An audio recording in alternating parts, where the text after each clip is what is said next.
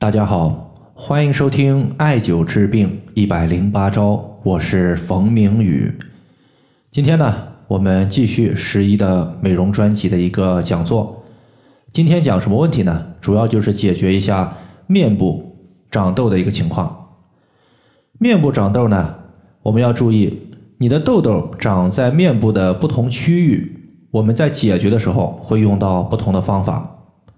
那么，长痘，它肯定呢和我们内在的脏器是有相关性的。那么，如何判断长痘的地方和哪个脏器相关呢？在这里，我们用两个方法居多。第一个方法呢，就是看长痘的这个区域，它是人体我们哪条经络所经过的地方。第二个呢，就是长痘的地方，从脏器的反射区来看，它归属于哪个脏器。只要从长痘的部位知道了哪个脏器出现了问题，这个时候我们再进行解决就比较简单了。那么接下来呢，咱们先说额头长痘的问题。额头长痘的问题呢，它往往伴随有一些思虑过度、劳心伤神，或者说经常熬夜的情况，它容易出现心火过旺导致的易怒问题。此类问题呢，我们以清降心火居多。在这里的话，我们说两个方法。第一个方法呢，就是针对大椎穴直接刮痧，或者是直接拔罐儿。然后的话，就是刺激中冲穴。大椎穴的话很简单，就是在我们脊柱后方有一个高骨的凸起，高骨凸起的下方的凹陷点就是大椎穴的所在。那么中冲穴呢，这个穴位在刺激的时候要注意一个点，就是。用指甲掐按我们的中冲穴，每次的话你掐按两百到三百次，也可以直接使用一次性的血糖针刺破我们这个穴位所在的皮肤，然后的话用手挤出三五滴的血液，同样的也是可以的。这是针对额头长痘，但是要注意，额头长痘的朋友你一定要避免熬夜过度，不然的话它的效果不理想。第二个情况呢，就是很多朋友出现的一个面颊长痘的情况。面部的一个面颊长痘呢，我们要区分左右的关系。如果说是左侧面颊长痘居多的，我们一般是从肝论治居多；如果是右侧面颊长痘居多的，我们一般是从肺论治居多。比如说一些朋友他经常熬夜，导致肝血在晚上无法有效回流回肝脏，那么此时呢，肝血不足，使得肝阴和肝阳无法平衡，就出现了肝火过旺的情况。此时呢，就需要疏肝解郁、清泻肝火。在这里的话，推荐大家可以考虑刺激或者是艾灸行间穴。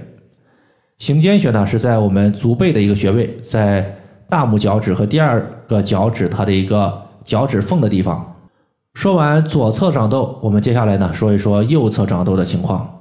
面颊右侧呢，它和肺有关系。这类患者呢，他可能会伴随有咽干。咽痒、咽部的疼痛、有痰等情况，此类问题呢，我们是以调肺居多。在这里的话，会用到两个穴位，一个是肺腧穴，另外一个呢是少商穴。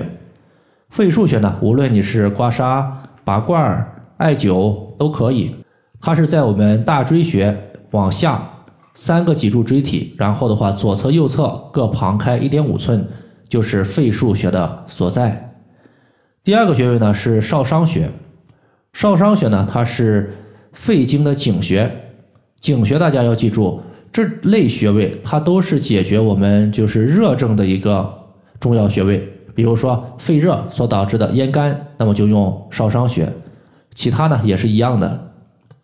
少商穴呢，它在我们手的拇指末节桡侧，距离指甲零点一寸。找这个穴位的时候呢，我们先找到我们的大拇指的指甲。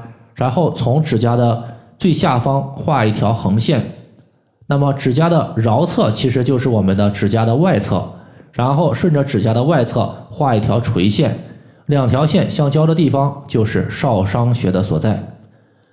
这是针对面颊长痘的一个调节方法。接下来呢，还有就是下巴长痘。下巴长痘这个地方的一个情况呢，它一般呢是和个人的生殖以及肾的关系比较密切。此类问题呢，我们是以从肾论治居多，但是要注意，下巴长痘它一般属于是虚火比较多见，也就是说，遇到此类问题，我们需要滋养肾阴，而不是单纯的吃清火药。我就见过很多朋友，他吃清火药解决下巴长痘的问题，但是呢，出现一个情况，就是下巴长痘反反复复的出现，一个月要出现好几次。此类情况，你就不要再单纯用清火药了，会导致我们的本身是一个肾阴虚，你一直吃清火药，可能就把自己吃成了阴阳两虚，一定要注意。这类情况呢，大家可以考虑艾灸太溪穴，也就是肾经的原穴，专门呢解决和肾相关的一些病症情况。这个位置呢是在我们足的内踝尖儿和脚后跟连线的二分之一处。这三个类情况呢，在面部长痘的里面是比较常见的。但是呢，还有一位朋友给我留言说自己满脸长痘，这个情况怎么办？其实呢，满脸长痘，它就说明你的一个五脏六腑的功能它完全失调了。调节此类问题呢，我们是既要治标也要治本。一般的话是以治标为主，先把我们的一个面部长痘的情况给控制住，然后的话再去调节我们五脏六腑的功能。那么怎么治标呢？中医认为是肺主皮毛，这里的皮毛指的是皮肤和毛发。那么你皮肤上长痘了，那么你就从肺论治就可以了。那么解决此类问题呢，就是和我们用右脸颊长痘的方法是完全一样的。第一，刺激肺腧穴，刮痧、拔罐、艾灸、点刺放血都行。然后的话就是刺激少商穴，少商穴依旧是点按刺激，或者说是刺血、放血都行。那么以上呢，就是我们针对面部长痘的不同区域，它的调节方法，就简单和大家分享这么多。如果大家还有所不明白的，可以关注我的公众账号“冯明宇艾灸”，姓冯的冯，名字的名，下雨的雨。感谢大家的收听，我们下期节目再见。